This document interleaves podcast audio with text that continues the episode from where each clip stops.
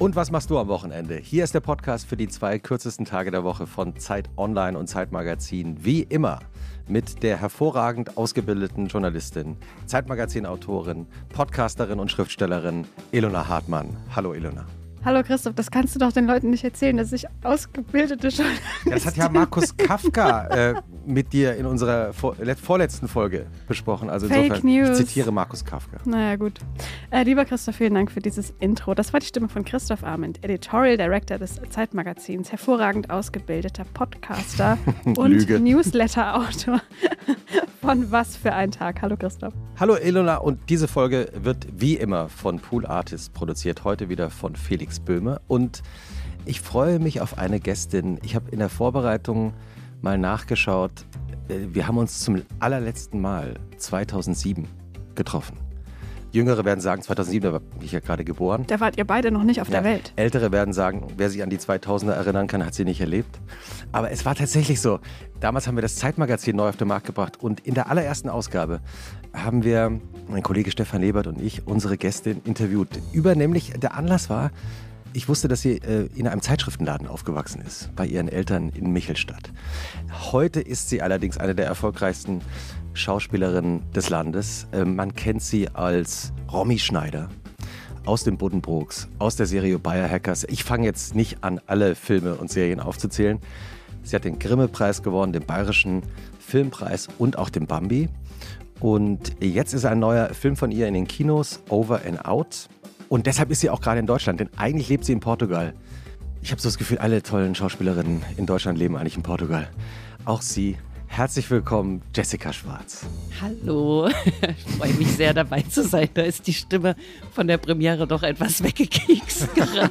Oh Gott.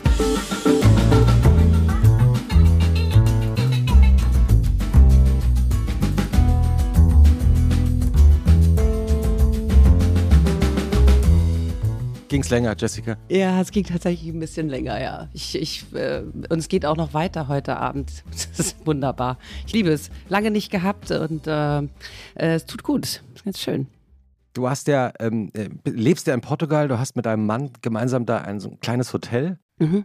Und ich, ich habe mir sagen lassen, äh, dass Hangover eigentlich am besten in den Wellen auszukurieren sind. Kann das sein? Ja, der, ich, ich, ich hatte eigentlich so immer das Gefühl, ich bin so ein Mittelmeermädchen, also äh, und äh, musste jetzt aber tatsächlich schwer, also ich muss schwer für den Atlantik schwärmen, weil das tatsächlich katermäßig einfach mal kurz ins Auto gesetzt, zack, runtergefahren zum Wasser, einmal reingesprungen und äh, man kann eigentlich direkt wieder weitermachen. Das ist perfekt. Das ist wirklich einmal so komplett abgekühlt, der ganze Körper britzelt und bitzelt und dann ist man wieder wach. Hallo, hallo wach. Das ist toll. Ist gut. Und wie immer beginnt diese Folge von Und was machst du am Wochenende mit der literarischen Einführung äh, in ein portugiesisches Wochenende unserer Gästin. Jessica Ilona wird dir jetzt gleich äh, vortragen, Mhm. Mhm. eingetragen in ihre Lederkladde bei Mondschein und Kerzenlicht, wie dein Wochenende wohl so ist. Und dann reden wir darüber, wie es äh, wirklich ist. Ich habe mir, das muss ich noch kurz sagen, ich habe mir vorhin, äh, man kann sich das ja anschauen, wie euer Hotel aussieht.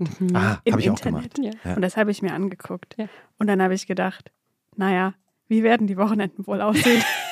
also, wenn man so lebt. Wäsche waschen, Aber ja, genau. Frühstück machen. Frühstück machen, Rühreier perfektionieren. Ja, aber, aber halt auch da so zwischen dem, zwischen dem Oleander flanieren. Naja, Ja, wirklich. das war, das war nachdem der Text fertig war. Äh, äh, ähm, äh, Rü- Rühreier perfektionieren. ja, ich äh, Frühstück mache morgens für die Gäste und dann gibt es natürlich auch Rührei mit angeboten und ähm, das ist sowas, wo ich merke, das wird jeden Morgen irgendwie mit nochmal einen Schuss irgendwie mehr versucht, äh, es großartiger zu machen. Also es muss halt geschoben werden und nicht gerührt werden, auch wenn es Rührei heißt. Und dann muss das irgendwie eine spezielle Form haben, dass das so perfekt auf den Teller passt. Und ein paar Avocadoscheiben dazu, bisschen Tomaten aus dem Garten und ja, viel Liebe. Wann können wir kommen? Im Moment sind wir leider voll ausgebucht. aber aber äh, Mitte Na September. Klar. So macht man das. So macht man das als erfolgreiche Hotelbesitzerin. Wahnsinnig Leider- gerne, aber leider, leider gar nicht. total Leider, nichts frei. Seid total willkommen, aber leider ausgebucht. Ja, ich denke, ab Mitte September äh, lichtet sich das Ganze etwas. Und äh, bis Mitte Oktober sind wir dann noch da und dann sind wir aber auch weg. Dann ist die Saison vorbei. Okay, wir melden uns jetzt schon an zur nächsten Saison, oder? Oh ja, sehr gerne. Freue ich mich, wirklich. Und jetzt ein Wochenende von der hervorragend ausgebildeten Schriftstellerin.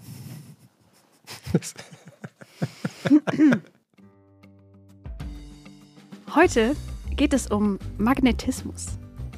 Magnetismus ist eine physikalische Erscheinung, die sich unter anderem als Kraftwirkung zwischen Magneten, magnetisierten bzw. magnetisierbaren Gegenständen und bewegten elektrischen Ladungen äußert. Quelle Wikipedia, so viel zur Ausbildung. Sie tritt zum Beispiel auf zwischen Jessica Schwarz und ihrem Sofa, Jessica Schwarz und einem Zugticket in die Pampa, Jessica Schwarz und einer Schüssel gegrillter Meeresfrüchte oder eben Jessica Schwarz und einem Millionenpublikum im TV und im Kino. Wie erholt man sich also davon, dass seit fast 30 Jahren alle in einen verknallt sind? Jessica Schwarz ist da flexibel. Lächelnde Gästin. Schaltet weit weg genauso gut ab wie nah dran. Erholt sich unterwegs oder vor Ort, werktags genauso wie an Samst-, Sonn- und Feiertagen und folgt dabei allem, was sie anzieht. Und wie ein Magnet bleibt sie immer da kleben, wo die Energie am besten ist. Oh. Oh. Kann ich das mal geschickt bekommen? Äußer, äußerst gerne. Ja, sehr schön. ist das alles so das korrekt, ging, Jessica? Ja, das ging jetzt ganz schnell irgendwie. Ich muss das, ich muss das irgendwie, glaube ich, nochmal lesen. Wie, wie, wie beginnt denn dein Wochenende in Wirklichkeit, in der rauen äh, portugiesischen äh, Meereswirklichkeit? Also tatsächlich ähm, im Moment ist es wirklich so, dass wir äh, um 7.15 Uhr klingelt der Wecker. Wenn wir Glück haben, ist um 4 Uhr die Katze ins Bett gesprungen, um noch ein bisschen zu schmusen und auch nicht zu verpassen, dass es bald Frühstück gibt für sie. Ähm, und dann geht's eigentlich tatsächlich dran, irgendwie Tische zu decken und äh, Obstsalat zu machen, alles mögliche Brötchen aufzubacken. Und dann werden die Rühreier gemacht, wenn die Gäste da sind. Dann gibt's ein Checkout. Dann werden die Whirlpools sauber gemacht, der Pool sauber gemacht. Und dann haben wir auch, äh, dann wird einkaufen, dann müssen wir einkaufen fahren und dann ähm, liegen wir auf der Couch. Mal ein bisschen, bis die neuen Gäste kommen. Bis wann gibt es denn Frühstück bei euch? Also ich, ich frage für befreundete äh, äh, Langschläfer. Also in Michelstadt zum Beispiel in der Träumerei haben wir bis 15.30 Uhr Frühstück, weil wir einfach irgendwie wissen, das ist so eine Mischung, ein bisschen, wir haben wir versucht auch Berlin reinzubringen. Liebe Grüße an Berlin, Frühstück um Viertel nach zwei. Und in, äh, in Portugal ist es tatsächlich so, dass wir es bis um 10 anbieten, weil wir ja um 11 eigentlich auschecken müssen, weil um 15 Uhr schon wieder die neuen Gäste kommen und zwischendrin gibt es so viel zu tun, dass wir ähm, tatsächlich da irgendwie so ein bisschen kürzer treten müssen mit dem Frühstück. Aber wenn jemand jetzt um Viertel nach 10 kommt, dann steht es immer noch da. Also dann sagen wir jetzt, komm. Die Jessica macht, macht noch ein Rührei für dich. Ja, genau. genau. In welcher, also wenn du selber Hotelgästin bist, was ist deine Frühstücksbuffet-Routine? Ja, ich bin tatsächlich Intervallfasterin, deswegen kriege ich meistens Hotelbuffets gar nicht mit. Aber ich habe heute Morgen das gebrochen, weil ich wusste, ich weiß gar nicht, wann ich sonst essen soll. Und gestern habe ich auch nicht wirklich was zu essen bekommen. Ähm, und habe heute Morgen Nordseekrabben mit Poached Egg und Sauce Bernays gegessen. Das ist völlig abgefahren. Aber ich fand es irgendwie, wenn ich in Hamburg bin, müssen ein paar Nordseekrabben her. Und eine, und eine Avocado dazu. Es war ganz geil. Also das heißt, nur ein, also nur ein Gang zum Buffet oder nur eine Bestellung und das dann herzhaft. Ja, am liebsten tatsächlich herzhaft. Aber es kann auch dann gerne, weil Ja. wenn die Leute dann bei uns ausgecheckt haben und Ruhe einkehrt, dann äh, machen wir uns so um 12 Uhr halt ein großes Frühstück. Und da kommt wirklich alles Mögliche. Also es wird auch genau die gleiche Liebe und Zeit investiert, die wir eigentlich für unsere Gäste investieren. Und gucken dazu ganz Sind die Gäste endlich weg? Können wir endlich auch mal was essen? noch so hinterhergewunken. oh, Magen. Tschüss. Nein, nein, natürlich nicht. Natürlich nicht. Und und das heißt, ihr macht euch dann noch so ein richtig gemütliches Frühstück und sitzt ihr dann so draußen oder wo habt ihr einen speziellen Lieblingsort zum Frühstücken, den ihr den Gästen nicht verratet, sondern nur für euch behaltet? Das ist einfach eigentlich nur peinlich. Nein, äh, ich, oh Gott, wir sitzen tatsächlich vorm Fernseher und haben beide so ein Tischchen. Ah, es ist toll. und gucken ungelogen, weil wir haben da kein Fernseh. Ähm, und das Einzige, was so Geoblocking-mäßig irgendwie, weil wir kein VPN oder sowas haben, oder wie es heißt, äh, gucken wir Bares für Rares. Das ist toll. Was ist denn to- das Tolle an Bares für Rares. Abgesehen davon, dass ihr es empfangen könnt. Es ist nicht geogeblockt. Ah, es ist nicht Bares für. Rares hinaus in die ganze Welt. So wie früher Derek. Genau. Im Vatikan geguckt. Ähm, die gucken vielleicht auch Bares für Rares. Bestimmt. Nee, man muss irgendwie dazu sagen, besonders. dass ähm, die besonders. ja, Antiquitäten toll. Nee, es ist tatsächlich, dass Louis Familie auch gerne, also mit, mit Antiquitäten zu tun hat und viel auf Antiquitätenmärkte geht und deswegen ähm, da auch ein Interesse für besteht und man wirklich inzwischen, also was ich wirklich gerne mag, ist so zu schätzen, wenn dann was kommt und man weiß schon ungefähr, wie viel Karat hat denn jetzt der Diamant und wie viel Gramm könnten es sein und was ist jetzt der Goldpreis dafür und ähm, ähm, welcher von den Käufern wird es wahrscheinlich nehmen. Und äh, es ist auch so ein bisschen so eine Menschenstudie. Es macht eigentlich, macht Spaß. Also es ist irgendwie ganz äh, aufschlussreich manchmal. Auch was die Leute so haben, besitzen, auch von wem es kommt und es tatsächlich weggeben. Also es ist teilweise, finde ich, traurig und, und tragisch. Also ich könnte mich jetzt von so Familienerbstücken einfach nicht trennen. Und äh, aber manchmal versteht man die Situation auch, aber naja, wie gesagt, das so eine Stunde. Luis hört ja diesen äh, Podcast nicht, weil der ist äh, geogeblockt in Portugal. Kleine Lügen müssen sein. Wer von euch rät besser? Luis, tatsächlich. Ja, das also musstest der ist schon sagen. ziemlich, äh, nee, aber der ist wirklich ziemlich, ziemlich gut auf dem Punkt. Also der ähm, kennt sich, glaube ich, einfach auch schon viel länger damit aus, mit Bares für Rares. Der guckt das schon ein bisschen länger, weil ich war am Anfang ich so, ich gucke doch kein Bares für Rares. Inzwischen, inzwischen hänge ich auch davor. Ja, und danach, also wie, wie geht es dann so weiter? Schläft man auch mal ein, mal Mittagsschlaf Ach, genau. machen, weil Ah, ja. ähm, ist auch was, Siehst du, was ich ist ein großes Thema bei ja, uns im Podcast. Der zweite Der Schlaf. zweite Schlaf, Ja, oder? Der zweite Schlaf ist ein großes Glück. Es ist wahnsinnig. Also ich habe das auch früher nie verstanden und nicht gemacht, aber dieser Mann lehrt mich einiges. so wie man zur Ruhe kommt und sich auch ein bisschen entspannt.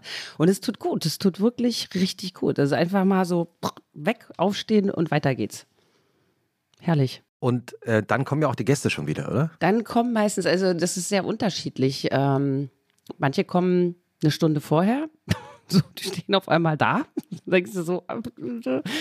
Äh, und manche kommen. Luis, lass, lass die Lichter noch aus. Wir sagen, wir sind nicht da. Das Tor bleibt immer zu. Es wird einfach Es gibt wirklich nichts Schlimmeres als Gäste, die zu früh Oh ja, das ist kommen. das Das Allerschlimmste. ist unhöflich. Das Ja, macht man nicht. Nee. Es ist fast sogar unhöflich, wenn Gäste pünktlich kommen, finde Ja. ich. oh, war ja. Man sagt Ja, so, absolut. kommt doch äh, um fünf vorbei oder kommt doch um sieben vorbei und dann kommen Leute um, um sieben. Ja. Man denkt immer, ich habe doch gesagt sieben. Man das ist sagt, doch, kommt ab acht. ja, Und dann sind die so um acht da.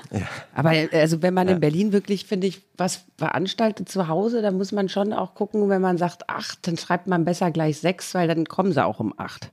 Ja. So. Oder die amerikanische Einladung, dass man sagt von acht bis elf. Das ist amerikanisch. Arrival Time. Ja. Ah, okay. Also einfach so, damit auch klar ist, okay, du kannst um zehn kommen, aber Dann ist halt nur noch eine Stunde. ist dann nur noch eine Stunde da. Du, äh, Jessica, du hast es gerade ja schon angedeutet, dass du in äh, Michelstadt aufgewachsen bist, in einer Familie, die auch ein Hotel hatte in eurer Kindheit schon und auch einen Zeitschriftenladen. Nee, ein Hotel hatten wir tatsächlich noch nicht, eigentlich nur diesen Zeitschriftenladen. Ah, okay. Und, und in diesem Zeitschriftenladen ähm, hast du auch ein bisschen mitgeholfen und gejobbt. Und wenn ich das richtig in Erinnerung habe, ist eine Zeitschrift im Grunde genommen schuld daran, dass du berühmt geworden bist. Die Bravo Girl. Ja, Genau. genau. Sie hat mich gestern ein Journalist gefragt und meinte, ob ich es nicht auch schade finde, dass es keine Bravo mehr gibt oder nur noch einmal im Monat.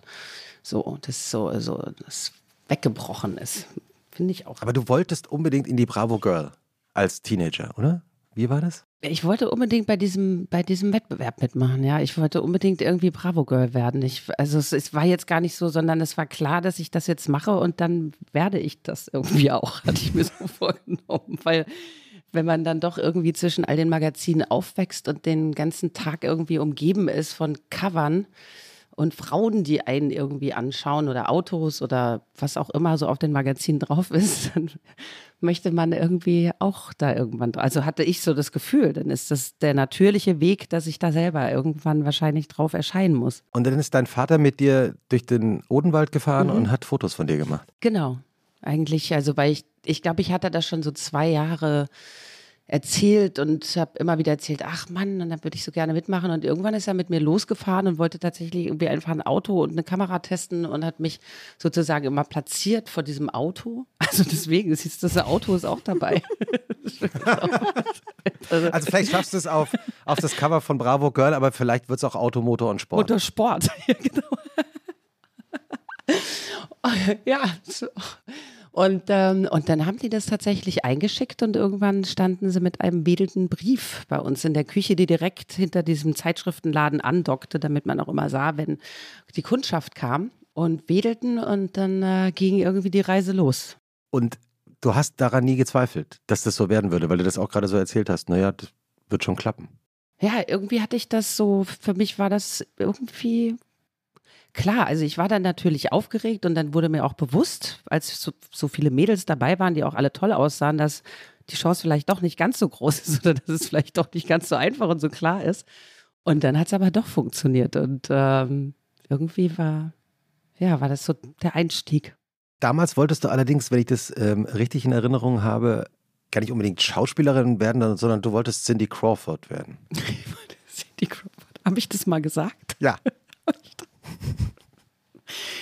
Okay, ähm, wann, wann, wann, wann habe ich denn das gesagt? Ähm, nee, ah ja, Cindy Crawford. Ich weiß also, es, 2007. Es ist schon drei, vier Jahre her. Okay, okay, gut. gut. Na, ich meine, Cindy Crawford werden, klar, das ist, äh, the, the, nee, The Body war die nicht, ne? Es war, nee, es war wieder jemand anders. Das war, glaube ich, Al McPherson. Das war Al McPherson. Mhm, genau. Ja, genau. Ja. Ähm, nee, es war natürlich einfach damals Kultrieger. Ne? Die Mädels waren auf einmal da und die haben einfach einen solchen, einen solchen neuen Markt aufgemacht äh, für einfach wunderschöne Frauen, die ähm, aussahen, als hätten sie sich auch alle wahnsinnig lieb und verstehen sich gut und haben Spaß und sind in der Welt unterwegs. Und ähm, natürlich wollte man da so gerne Teil von sein. Ähm, das wurde aber relativ schnell klar, dass das gar nicht so einfach ist und dass das auch wahrscheinlich nicht der Fall sein wird. Das habe ich auch relativ früh verstanden. Ähm, da war ich einfach ein bisschen zu klein für, wo auch Kate Moss natürlich irgendwann kam und die gezeigt hat, dass das auch mit einer Nichtgröße von 1,77 Meter aufwärts funktionieren kann.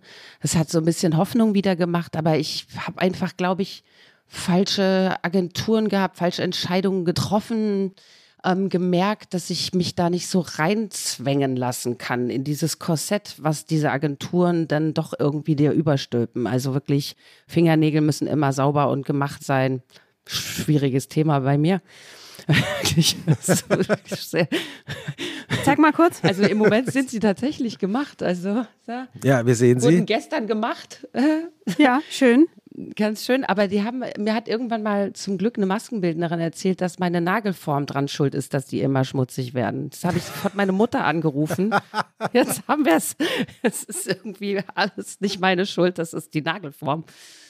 Nee, und auch, auch, auch ich habe mich auch wahnsinnig gerne, ich hatte ja, als diese Bravo Girl and Boy Wahl, die kam ja dann auch nach Hause und dann musste man irgendwie eine Home Story machen und vorm Kleiderschrank fotografiert werden. Und ich hatte so meine schwarze, super Gothic-Phase. Und der ganze Kleiderschrank war schwarz und die standen da und meinten, das können wir nicht fotografieren. Und meine Schwester meiner ist bunt. Und dann habe ich Fotos vom Kleiderschrank meiner Schwester gemacht und behauptet, das wären meine Sachen. Und dementsprechend war ich auch gern zu dieser Modelzeit noch sehr dunkel, sehr schwarz und auch immer völlig überschminkt. Also wirklich richtig krass doll geschminkt und Haare gefärbt. Und die fanden das natürlich irgendwie so und meinten, wir bräuchten aber dich gerne natürlich und jung. Und ich so, hä? So, das bin ich aber. Und ich war auch mit meinen Rollerblades zu den Castings. Nein, doch. Also, das war einfach so für mich völlig klar. Ähm, und äh, dass, dass das nicht lange gut geht. So, dass das einfach keine, keine Zukunft hat. Und dann habe ich auch grundsätzlich zu viel geredet, zu viel wissen wollen, zu viel gefragt und äh, sind ja doch alle Menschen ein bisschen äh, reifer und erwachsener und die hatten einfach auch gar keine Lust drauf. Die wollten ihren Job machen und eigentlich ihre Ruhe haben. Und äh, dementsprechend merkte ich, ich werde da nicht so äh, wahrgenommen in dem, wie ich mich gerne, wie ich gerne wahrgenommen werden möchte. Und dann wollte ich auch essen. Also das war auch einfach ein Problem, dass ich einfach auch wirklich gerne gegessen habe. Hast du ein Lieblingsgericht? Ja, also wirklich zu Hause brauche ich wirklich immer eine Portion Kochkäse. Und, ähm, ich freue mich so, weil heute kommt ein Freund zur Premiere, der kann auch sehr guten Kochkäse machen. Der hat versprochen, mir ein Glas mitzubringen, was ich mit nach Hause nehmen kann. Was ist das Geheimnis äh, von, von einem guten Kochkäse?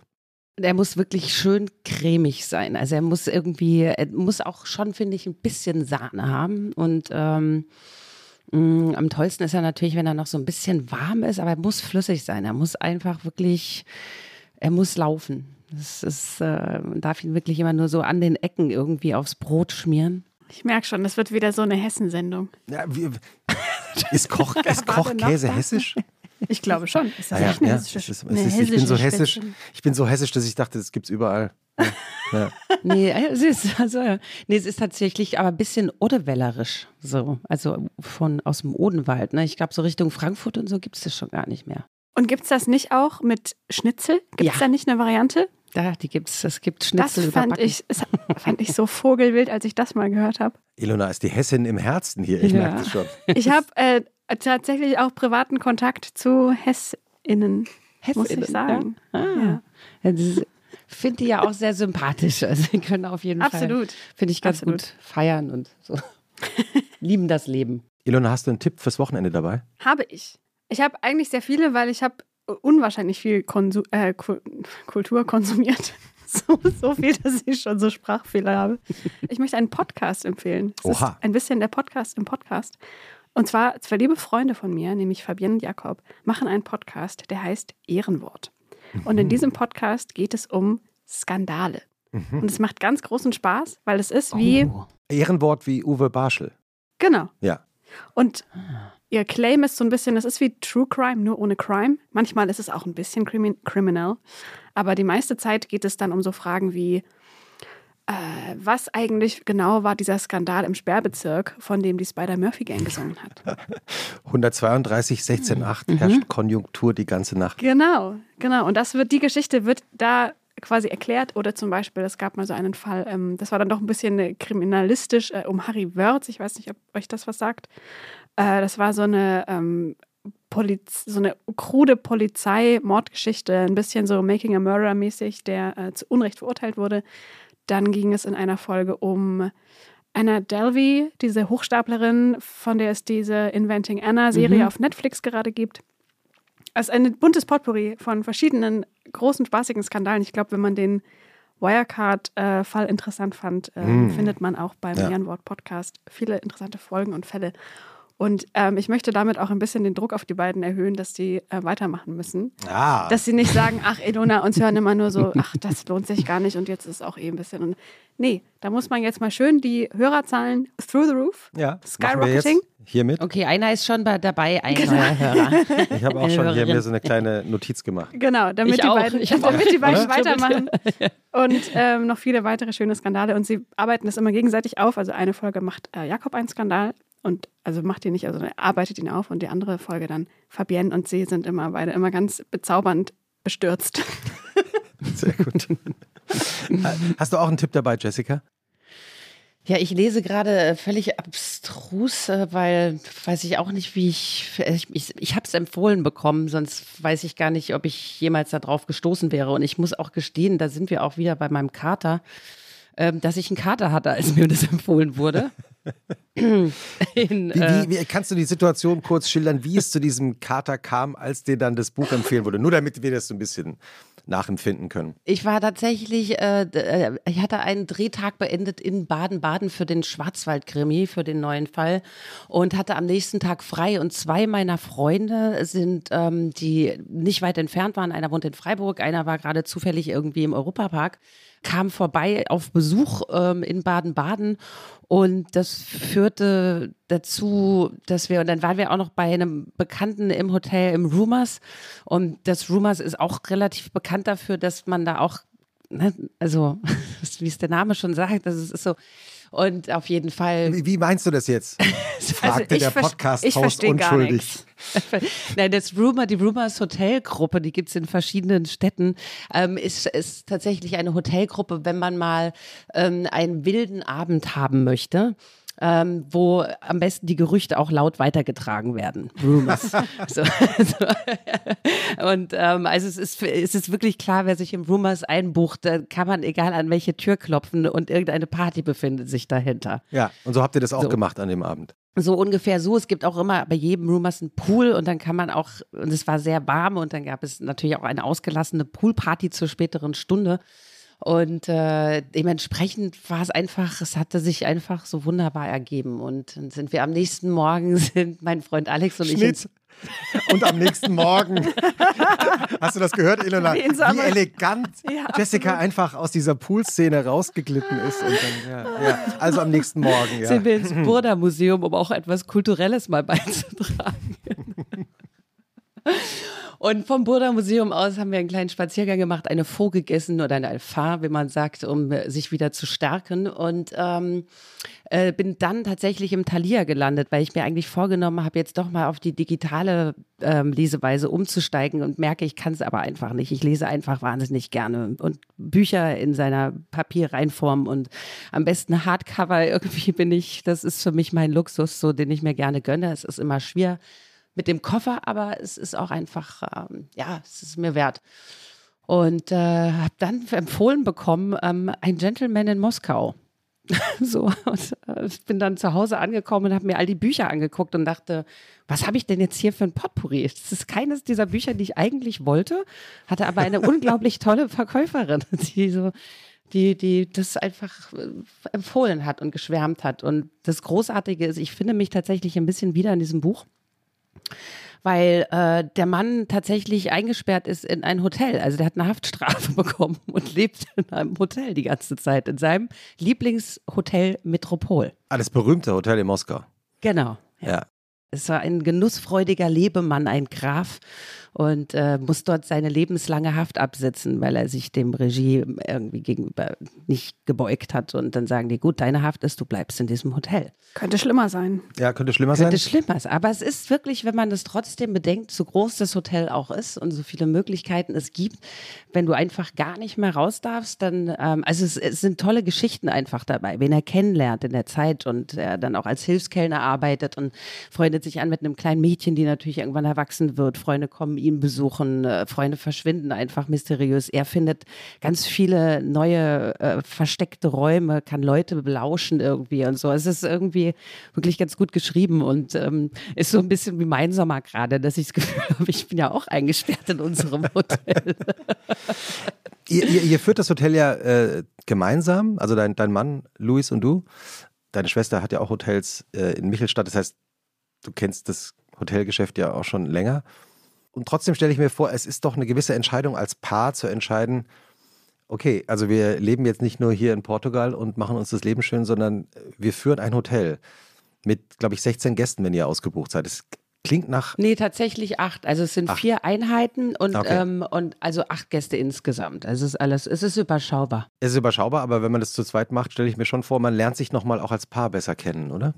Ja, ähm, tatsächlich. Äh, ich finde aber, dass das so wahnsinnig gut harmoniert, weil es eine Arbeit ist, die eine gewisse Routine in sich birgt. Also man ist, man ist selbstbestimmt, aber es ist eine routinierte, finde ich, körperliche Arbeit, in der man natürlich auch immer wieder kleine kreative Nuancen irgendwie mit einbringen kann. Aber in erster Linie ist es was sehr Soziales. Also man ist einfach, ne, man macht sein Haus auf und man bietet seinen Gästen einfach seinen Ort zum Leben an. Und ähm, das Schöne ist einfach, was man zurückbekommt. Das ist so diese Dankbarkeit für, danke, dass wir euren hübschen Ort auch genießen dürfen. Und es ist wirklich ein schöner Ort. Und selbst wenn Leute am Anfang gestresst sind und erstmal skeptisch sind, spätestens irgendwie nach vier Stunden hast du die. Das macht einfach dieser Ort. Das ist diese Atmosphäre und die bringt dich so runter und äh, eigentlich reisen alle extrem glücklich ab. Man kann nicht alle glücklich machen, das ist okay, das trifft einen auch immer, wenn man dann merkt, irgendwie, oh, jetzt gab es aber gerade irgendwie so eine schlechte Booking-Rezession und man ist, hä, warum? Warum haben sie denn nichts gesagt? So. Ähm, weil wenn man wir wirklich viel Kraft und, und Herz da reinstecken und uns wirklich bemühen, auch für jegliche Tipps, die Leute brauchen, was Restaurants angeht oder Wanderwege oder was kann man erleben in der Umgebung, so und da immer ein offenes Ohr haben, ist man natürlich dann so ein bisschen traurig, aber das geht auch. Dann kommt wieder eine gute und dann sagt man, siehst du, einfach. Ich meine, als, als äh, Hotelier darf man ja natürlich nicht über die Gäste reden. Ist ja klar, also man muss natürlich extreme Diskretion bewahren. Mir fällt nur gerade ein, weil du davon erzählst, äh, ich habe jetzt im Sommer im Urlaub ein äh, Buch gelesen, das im vergangenen Jahr erschienen ist. Das heißt äh, Keine Ostergrüße mehr. Und ähm, dieses Buch erzählt die Geschichte von einem äh, Hotel in, in der Schweiz, ein, so ein Luxushotel Oh, in der das Schweiz. fehlt, da, da habe ich, hab ich von gehört. Ja, jetzt Ja. ja. ja super. Ja, ja. Super. Ähm, das abgebrannt ist Genau. 1989. Das habe ich gelesen. Und was gerettet werden konnte, waren aber die Tausenden von Karteikarten, die die Hoteldirektoren über die, all die Jahrzehnte über ihre Gäste das war bei geführt Titel haben. These Temperamente wurde das nämlich vorgestellt. Ah, Ja. Genau, und, und, und eben fantastisch, weil die haben natürlich also ähm, auch alle Indiskretionen äh, auf diese Karteikarten geschrieben. Also äh, Mrs. So und so, die sich anmeldet äh, und am nächsten kommt und Mrs. Mr. So und so und die buchen, der bucht ein Zimmer 114 und dann zieht er aber doch in Zimmer 206 um, weil Mrs. So und so auf 204 lebt. Genau, und unverschämt und bitte nicht mehr kommen und äh, wird irgendwie Genau, auf die schwarze ja. Liste und aber wirklich Ja. harte Sachen. Also es ist wirklich so. Wir haben aber auch schon überlegt, ob wir so eine Liste anlegen. Genau, und, und eben, und das Buch heißt eben keine Ostergrüße mehr, weil wenn sich Gäste richtig schlecht benommen haben, Ja. haben die keine Osterpostkarte mehr geschickt Vom bekommen. Hotel. Das ist großartig, Genau. oder? Das Geil. ist echt so super. Ich habe auch noch ein anderes Buch Ich dabei. wollte Ich muss- gerade fragen, war das dein Kulturtipp oder hast du Ja, das noch, ist ja so ein, noch ein, das, das Vorbuch? meine spontane Mhm. äh, Ergänzung zu den Hotelgästen. Ich habe ein Buch dabei, ähm, das ich gerade lese. Ich hatte auf dieses Lachen ge gehofft. Ähm, es heißt äh, Ruhm für eine Nacht. Ähm, die Autorin heißt Kerla Henkel. Und ähm, ich weiß nicht, Ilona, also ob du das Buch kennst, weil ich habe das ähm, ähm, jetzt von, vom Kein und Aber Verlag äh, netterweise aus der Schweiz geschickt bekommen und Heißt das Rum oder Ruhm? äh, äh, Ruhm. Also Ruhm für eine Nacht. Jessica, als Rumors Stammgästin würde ich natürlich sagen, es gehört auf die, auf die, auf die Drinkskarte von, von den Rumors Hotels. Rum für Ja. eine Nacht. Aber das Buch heißt tatsächlich Ruhm für eine Nacht. Und ich habe das Buch dann umgedreht und habe dann von einer gewissen Ilona Hartmann ein Zitat auf der Rückseite gefunden. Und das Zitat äh, geht so: Spannend, dicht und glamourös, ein Krimi, ein Partyroman und die szenische Aufnahme eines Berlins, das ich gerne erlebt hätte. Hot. Hot. So Darauf- ist es. Daraufhin habe ich natürlich sofort angefangen zu lesen. Und es ist tatsächlich, also ist sehr, sehr vergnüglich. Also erzählt die Geschichte äh, über zwei amerikanische Kunststudentinnen, die äh, Anfang der 2000er, also wir vorhin davon schon geredet haben, nach Berlin ziehen und in das Nachtleben äh, der Stadt eintauchen. Und die Spannung, von der du in deinem Zitat redest, vermute ich mal, Ilona, liegt eben daran, dass sie in eine Wohnung einziehen von einer Krimi-Autorin, äh, die sie zur Untermiete aufnimmt. Und irgendwie haben sie dann nach einer Weile das Gefühl, dass diese Krimi-Autorin sie ausspioniert. Mehr wollen wir nicht verraten. So, da muss ich neben Rossmann auch gleich noch irgendwie den Buchladen Mal aufsuchen. Buchhandel. Es gibt noch zwei, äh, das, dieses Buch ist irgendwie sehr in unseren Podcast eingewoben, habe ich das Gefühl, weil zum einen ist da auch ein äh, Blurb drauf von unserer Freundin Nina Kunz, Stimmt, auch schon die zu auch Gast. schon mal da war. Völlig richtig. Und das Buch habe ich wiederum, glaube ich, auch schon mal hier im Podcast empfohlen, allerdings auf Englisch. Da heißt das Other People's Clothes. Ah. Was wiederum eine Empfehlung war von einem anderen Podcast-Gast an mich, nämlich Dirk von Lutzow.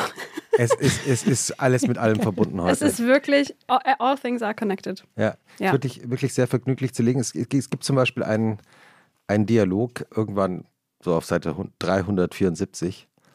Ähm, der Dialog geht so, also ich habe natürlich jetzt die deutsche Version gelesen. Ja. Ilona. Naja. Ähm, was war Ihr erstes Kunstwerk? Mein Tagebuch. Wie alt waren Sie da? Zwölf. Hatten Sie gute Noten während des Kunststudiums? Ja, ich war gut in der Uni. Ich bin gut in allem, was ich mir vornehme. Was haben Sie als Teenager in Ihrer Freizeit gemacht? Filme im Keller meiner Eltern produziert. Wer war die erste Künstlerin oder der erste Künstler, der Sie beeinflusst hat? Britney Spears. Glauben Sie, die Kunstwelt ist tot? Natürlich, sie ist eine wandelnde Leiche, aber wandelnde Leichen sind immer noch interessanter als die meisten Lebenden. Wen halten Sie für die größte lebende Künstlerin oder den größten lebenden Künstler? Mich. Lass mich raten, das war, also es geht ja, ähm, oder wird erzählt aus der Perspektive ein, einer dieser beiden Freundinnen und die andere Freundin ist, hat das, glaube ich, gerade zu Protokoll gegeben. Ne? Die ist so ein Ja, bisschen genau, eine ist- exzentrische, Ja. etwas schwierige äh, Person. Also, Hochspannend. ja, hochspannend und sehr unterhaltsam. Schön. Wenn die Gäste wieder kommen am Samstagnachmittag, Jessica, ähm, und ihr habt die so eingecheckt, Wie geht dann dein Wochenende weiter? Also was ich wirklich ähm, genieße, ist tatsächlich, wenn wir einfach alle eingecheckt haben bis 16 Uhr, dass wir uns einfach irgendwo ähm, bewegen, Richtung Lissabon auch mal, Richtung Setúbal, äh, uns irgendwie was Schönes raussuchen, dass wir sagen, wir gehen essen. Und wir haben gefühlt Lissabon einfach immer noch nicht ganz begriffen oder noch nicht so, weil es ist einfach eine, eine wirklich tolle, große, bunte Stadt mit so vielen verschiedenen Vierteln, mit Hügeln und es geht hoch und runter und ähm, es gibt so viele Restaurants und äh, das, das machen wir eigentlich gerne, immer so verschiedene Sachen einfach mal auszuprobieren. Ähm, oder wir fahren zum Meer und packen uns irgendwas Kleines zum Essen ein und äh, sitzen irgendwie da und gucken Sonnenuntergang oder schauen, dass wir irgendwie, jetzt waren wir letzte Woche mal auf der Burg in Palmela, wohnen da seit irgendwie zwei Jahren und haben es nicht einmal geschafft. Das ist irgendwie, ich glaube, 16 Minuten entfernt. Ähm, da hat es aber ganz schlimm gebrannt vor vier Wochen und deswegen dachten mhm. wir auch so, wir gucken uns mal an, wie groß tatsächlich der Schaden ist, weil es war sehr dicht dran und ähm, das hatte uns so hat uns schon ein bisschen mitgenommen und man, man sieht es mhm. halt auch irgendwie, wenn man in die Stadt reinfährt und äh, wir sind irgendwie froh, dass es doch relativ schnell eingegrenzt oder klein gehalten werden konnte, weil das ist nicht immer einfach bei dem un abbiegen Gelände und äh, ja, solche Sachen irgendwie. Also Hast du ein Lieblingsrestaurant in Lissabon? In Lissabon, ja. Äh, ähm, Aka, äh, oh Mann, nee, Atabernadoa. Atabernadoma. Und die ist wirklich toll, weil das ist ein junger, äh, ganz kreativer, wunderbarer Koch, der ähm, in Japan auch gelernt hat und ähm, die Rezepte seiner Großmutter, die er noch kennt, vermischt sozusagen, fusioniert mit der japanischen mhm. Küche und äh, einfach die Produkte auch aus Portugal nimmt. Also er arbeitet mit äh, Sardinen oder Makrelen und ähm, räuchert die dann und legt die irgendwie auch in Yuzu ein und macht irgendwie, also und, und hat äh, zufälligerweise, und ich glaube, wir haben vier Portionen davon bestellt, ähm, aus Versehen mal Thunfisch trocknen lassen und hat den irgendwann wiedergefunden und musste feststellen, dass so ein ganz hart getrockneter Thunfisch mit einfach einem fantastischen Olivenöl ein, ein weiß ich nicht, die Sinne beflügelt, dass man wirklich irgendwie denkt, das ist einfach eigentlich so einfach und so, aber so, so simpel und so großartig und ähm, alleine wegen dieses getrockneten, zufälligen getrockneten Thunfisches fahren wir da gerne hin. Also bevor man zu euch ins Hotel fährt, muss man eine, äh, einen Abend in Lissabon auf jeden Fall verbringen. Auf jeden Fall. Also das kann ich schwer, schwer ans Herz legen. Also es ist wirklich eine, eine tolle, tolle Stadt. Ich war eine Zeit lang auch mal öfter in äh, Lissabon, jetzt ein paar Jahre nicht mehr, aber ähm, ich glaube, mein Lieblingsrestaurant gibt es immer noch. Das heißt äh, Cerveceria Ramiro. Ah. Und es ist ähm, ein Restaurant, in dem man keine Reservierung machen kann, was immer ja gut ist für Touristinnen und Touristen. Man muss früh hingehen, das ist der alte Trick. Und es ist eigentlich so ein, ja, so, eine, so ein Grillrestaurant die, die grillen halt alle Sorten von Fischen und Meerestieren, also Tiger Gambas und mhm. so. Man sitzt so an kleinen Tischen mit Papierdecken. Super. Ja. Das sind immer so leicht grummelige Kellner, die immer sagen, was willst du? Und dann, wenn man aber viel bestellt, werden sie freundlich. ja. Und es ist wirklich fantastisch. Also ähm, Cerveceria Ramiro. Habe ich schon aufgeschrieben. Ich, ich habe hier einen ganzen Zettel schon voll mit kleinen irgendwie Stichpunkten, die alle noch irgendwie, ja, ja, ja, ist gut, ist toll, es macht Spaß. Wie, wie ist es eigentlich, ähm, wenn du jetzt so eben monatelang in Lissabon oder in, in, in Portugal äh, so abseits von äh, allen VPN-Angeboten dieser Welt lebst und dann plötzlich, wie jetzt, äh, den, für einen Film, den du gedreht hast, äh, nach Hamburg und Berlin kommst und auf Premieren bist und Interviews gibst und plötzlich klackern die Kameras wieder. Ist das eigentlich, kommst du dir da manchmal fremd vor oder, oder wie geht es einem da selber damit? Ja, ich war tatsächlich ein ähm, bisschen überfordert oder es tritt sehr schnell, wenn man so, weil wir sind ja wirklich auf dem Land und dann hast du deine keine Ahnung, deine Gottesanbeterin und deine Schwalben und, äh, und, und bist auf einmal wirklich von so vielen Menschen umgeben. Einfach nur dieses nach Hamburg reinkommen und abends was zum Essen suchen und äh, Window Shopping war schon, war schon irgendwie sehr aufregend. Und äh, es ist nicht, es ist keine Fremdheit, weil ich glaube, dass es tatsächlich etwas ist, was schon lange so im Blut ist, was man kennt. Und ich war auch echt überrascht. Ähm, dass trotz auch dieser zweieinhalb Jahre, also ich war aufgeregt und, und, und nervös, aber positiv, weil ich mich so auf den Film gefreut habe und auch die Mädels zu sehen. wie routiniert man doch ist. Also, dass das doch schon wirklich viele Jahre in einem stecken und ähm, man doch irgendwie auch, wenn jemand was fragt und was wissen möchte, man loslegen kann. So, also dass das noch nicht, aber, aber ich merke eine schnellere Ermüdung tatsächlich. Also, dass ich irgendwie denke, oh, eigentlich könnte ich jetzt auch auch kurz wieder ins Bett gehen. Zweiter Schlaf. Auch mal, ja, zweiter Schlaf hat mir gefehlt heute. Nee, auch so, es war auch so toll, so Gast in einem Hotel einfach auch mal zu sein und, zu, und, und zu seppen. Ich fand's super. Ich habe den ersten Abend nur, ich habe immer so Fernsehen. zu den Mädels, so, ja, ich so zu den Mädels wirklich, ich so, sag, weil jetzt haben wir ja gegessen und so und wir müssen ja morgen fit sein und vielleicht gehen wir einfach ganz früh schlafen. Und ich dann bis um halb eins wirklich durch die Fernsehkanäle gesappt und war so total im Glück. Nach das ist großartig auch, muss auch mal sein.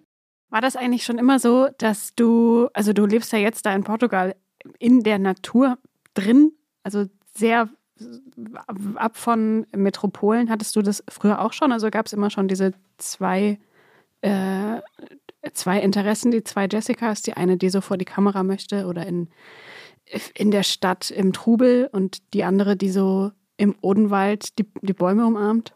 Ja, ja, ich glaube, ja, es ist wirklich lustig, weil ich denke mal, wenn mir jemand vor zehn Jahren gesagt hätte, du wirst in zehn Jahren auf dem Land wohnen, hätte ich ähm, lauthals aufgelacht. Mhm. hätte gesagt, na klar, nee, wirklich. Äh, No.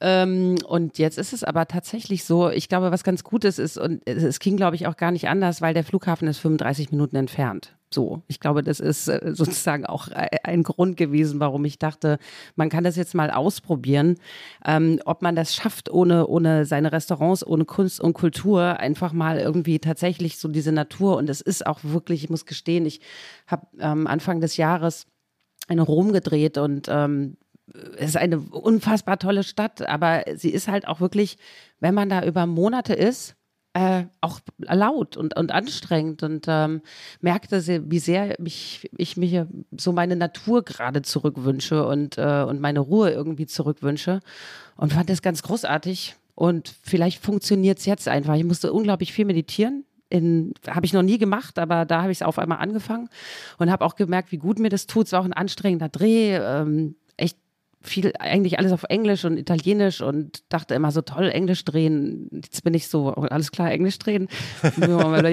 das ist wirklich echt, das ist eine Herausforderung.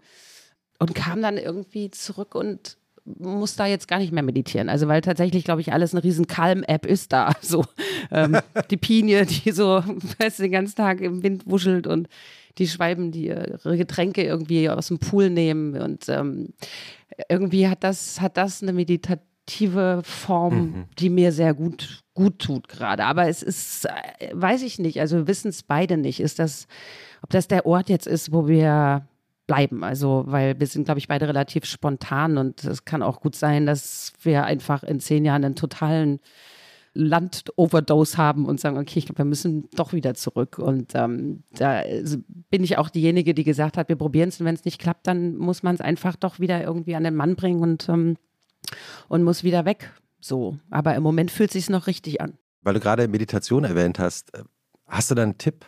Also wenn jetzt eine Zuhörerin oder ein Zuhörer denkt, stimmt, Meditation würde mich auch interessieren. Welche Art von Meditation hast du gemacht? Ich muss gestehen, ich habe tatsächlich wirklich einfach meine Calm-App eingestellt und ähm, die seit äh, ungefähr drei Jahren bei mir irgendwie so dümpelte und irgendwie kein, also ne, so, so immer mal wieder so drüber und dachte, ja, was ist denn das eigentlich? Und äh, der Produzent mir tatsächlich empfohlen hat, vielleicht doch einfach mal eine Runde zu meditieren. Wie kam es zu diesem Ratschlag des Produzenten? Ich glaube, ich habe einfach wahnsinnig viele Fragen gestellt und war mit vielen Dingen irgendwie so nicht d'accord. Oh. Und dann hat er gesagt, meditier doch mal. What? Aber, aber hat, er, hat er deine Fragen schon auch beantwortet? Ja, ja, ja. Also, ja, ja aber er meditiert selber, weil es war wirklich, es ah, war okay. nicht ohne der Dreh und, ähm, und, und es war wirklich sehr viele Fragen offen, auch für ihn. Und das hat ihn, glaube ich, wahrscheinlich auch sehr gestresst, dass ich die gleichen Fragen habe. Und ähm, er meinte so, also ich meditiere, das hilft wahnsinnig. Vielleicht versuchst du das mal. Und äh, das war wirklich ein wahnsinnig guter Tipp. Und dann war das tatsächlich dieses Guten Morgen Yoga 10, 12 Minuten atmen und ähm, wo dann zwischendrin einfach Ruhe einkehrt. Und es war die Hölle das erste Mal oder die ersten drei Mal. Also wirklich total unangenehm, so mit sich und der Ruhe. Und die, also man spürt so ein, also ich habe so einen richtigen inneren Drang von Schreien gespürt und dachte, das, wie soll man denn das aushalten? Das geht gar nicht. Und irgendwann hat es aber so eingesetzt, dass man merkte, hey, pff, ja, ist eigentlich ganz, ganz gut. Und ja, das ist, man soll es ja eigentlich dann immer weitermachen. Aber wie gesagt, ich sitze auch zu Hause gerne und gucke einfach mal zehn Minuten in diese Pinie und denke, das ist eigentlich dasselbe. Stell dir vor, wir würden jetzt so einen Meditationsmoment einlegen, Ilona.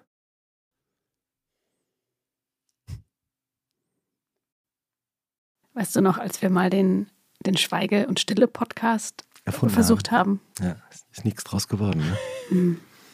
Naja, den, wie es jetzt halt auch so den, ist. Den, was, den Schweiger im Stille-Podcast? Den, den, Schweig, ah ja, den Till Schweiger im Stille-Podcast. der wäre natürlich auch lustig. Aber ähm, nee, ich, ähm, den, den Schweigen, also den, den Podcast so, zum Schweigen, also den schweigenden Podcast. Der Raumgeräusche-Podcast. ah. Der atmende Podcast. Hast du auch Meditationserfahrung eigentlich, Christoph? Nee, nicht so wirklich. Du? Ja, aber ich habe das irgendwie so angefangen, dass das jetzt so negativ konnotiert ist mit, ich mache das wirklich in Situationen, wo gar nichts anderes mehr hilft. Und das ist dann mhm. so wie der Notfallknopf. Und jedes Mal, wenn ich dann so ein Medit das, der Begriff Meditation vor meinem Auge sieht schon so nach Alarmglocke aus und hat eigentlich einen eher gegenteiligen Effekt von, oh nein, weißt du noch, als du meditiert hast im Taxi vor der Lesung, weil du einfach gar nicht mehr klar kamst vor Aufregung. Und man will ja dann immer so, also mir geht das manchmal so bei Lesungen, dass ich dann so extrem cool irgendwo reinrocken will. Und es geht aber irgendwie nicht. Und dann höre ich im Taxi so Meditation, so eine geführte. Und dann fühle ich mich wirklich einfach wie der allerletzte Volltrottel. Sehr gut. Also ich denke, das ist wirklich. Man müsste eigentlich so Rock'n'Roll hören. Und das fühlt man sich einfach überhaupt nicht. Man fühlt sich einfach überhaupt nicht lässig. Stimmt. Und deswegen, vielleicht muss ich das nochmal irgendwie rebooten und nochmal neu anfangen, aber. Kennst bis, du das, Jessica? Bisher, ja, also ich, ich kann mir das sehr gut vorstellen. Also wie gesagt, diese ersten Male waren auch verzweifelte Schreie, wo man auch denkt, ich will das auch irgendwie nicht haben. Also ich will eigentlich nicht der Mensch sein, der meditieren muss. So ist es, was genau, das? genau das ist es, ja. Ähm, es fühlt sich nicht richtig an. Ähm, und vor allem bin ich dann auch zu einem Mensch dort geworden, äh, der auch noch dann die Schlafgeschichten nachts gehört hat zum Einschlafen. ich bin echt, ich bin echt durch. Das geht gar nicht. Das ist kein gutes Zeichen. Also irgendwie muss das ja alles ein Ende finden gerade. Also, also deswegen ist die Keim-App jetzt wieder so, ciao. Aber sie wird bestimmt irgendwann auch wieder auftauchen. Es gibt einfach diese Phasen. Sie wird immer da sein für dich. Ich habe so das Gefühl, dass das äh, Leben des modernen Menschen auch einfach immer in diesen Zyklen besteht von man lädt sich eine App runter und man benutzt die eine Weile und man löscht man sie wieder und fühlt sich irgendwie befreit. Also ich höre Leute genauso über die Calm-App reden wie auch über Tinder. Mhm. Und wenn man die endlich löschen kann, dann ist man so, oh mein Gott. Und dann lädt man sie sich doch wieder runter, weil, oh mein Gott, das ist, funktioniert irgendwie auch nicht ohne. Und ich glaube, das gibt so einige ich glaube, man kann da richtige so psychologisch analysieren. Das stimmt, das ist eigentlich Welche Apps am meisten spannend, gelöscht und wieder, wieder runter, ja, runtergeladen werden. Eigentlich ja. Äh, gute, ja, ja, gute Idee. Wenn euer normaler Sonntag so vor sich hinschreitet, habt ihr da auch eine Routine, was ihr macht? Also abgesehen vom Pinien anschauen natürlich. Der Sonntag sieht eigentlich genauso aus.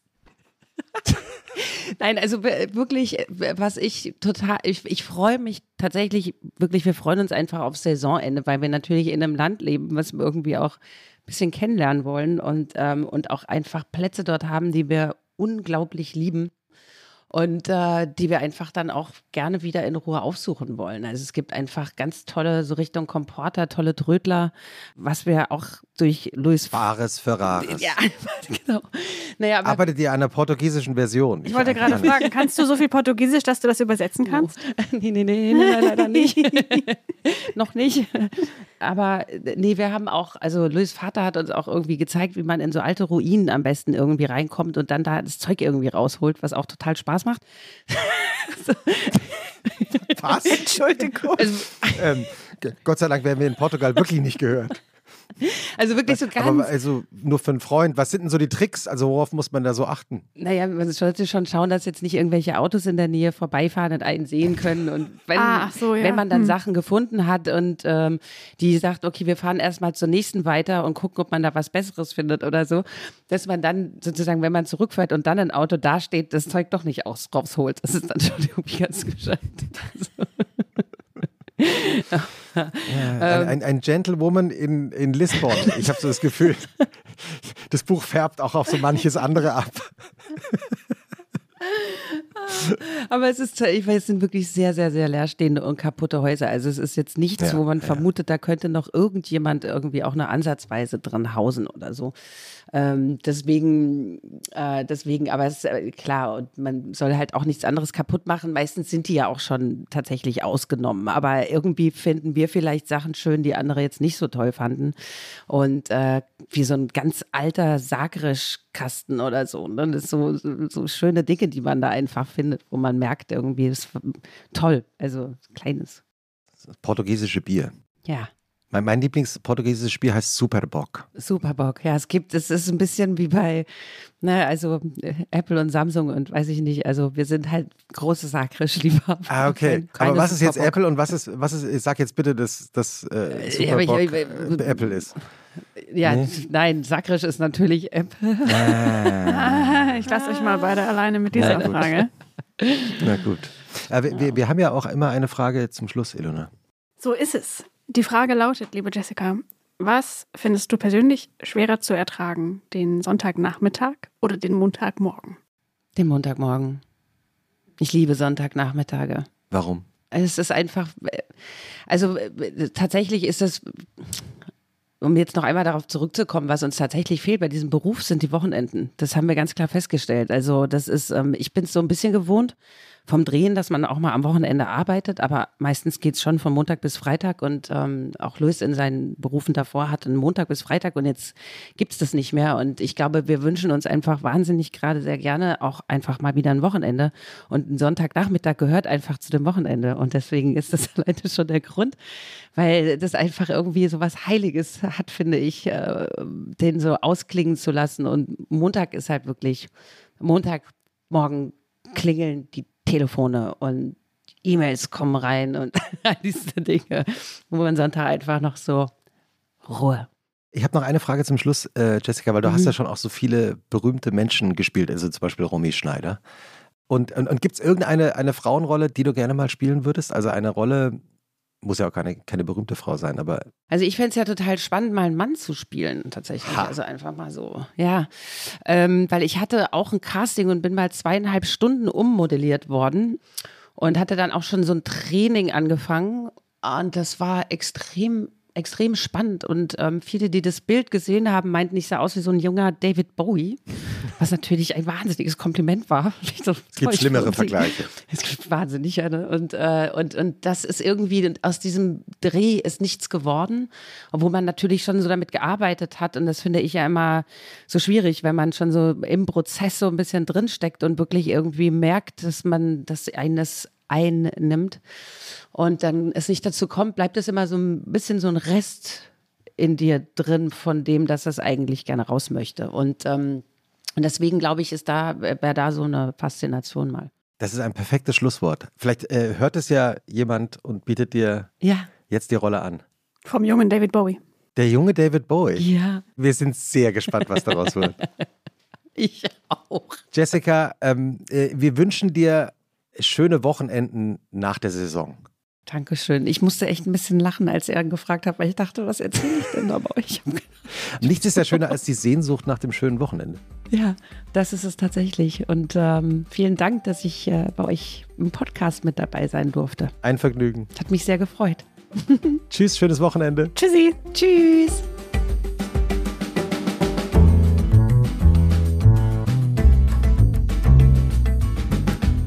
Was machst du am Wochenende? Ist ein Podcast von Zeitmagazin und Zeit Online, produziert von Pool Artists.